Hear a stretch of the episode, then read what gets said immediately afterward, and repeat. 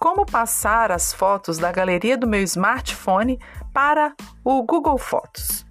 Eu vou em Galeria de Fotos, seleciono as fotos que eu desejo passar para a nuvem do Google Fotos e clico no ícone Compartilhar, aquele símbolo que tem três bolinhas conectadas por dois risquinhos, formando um V.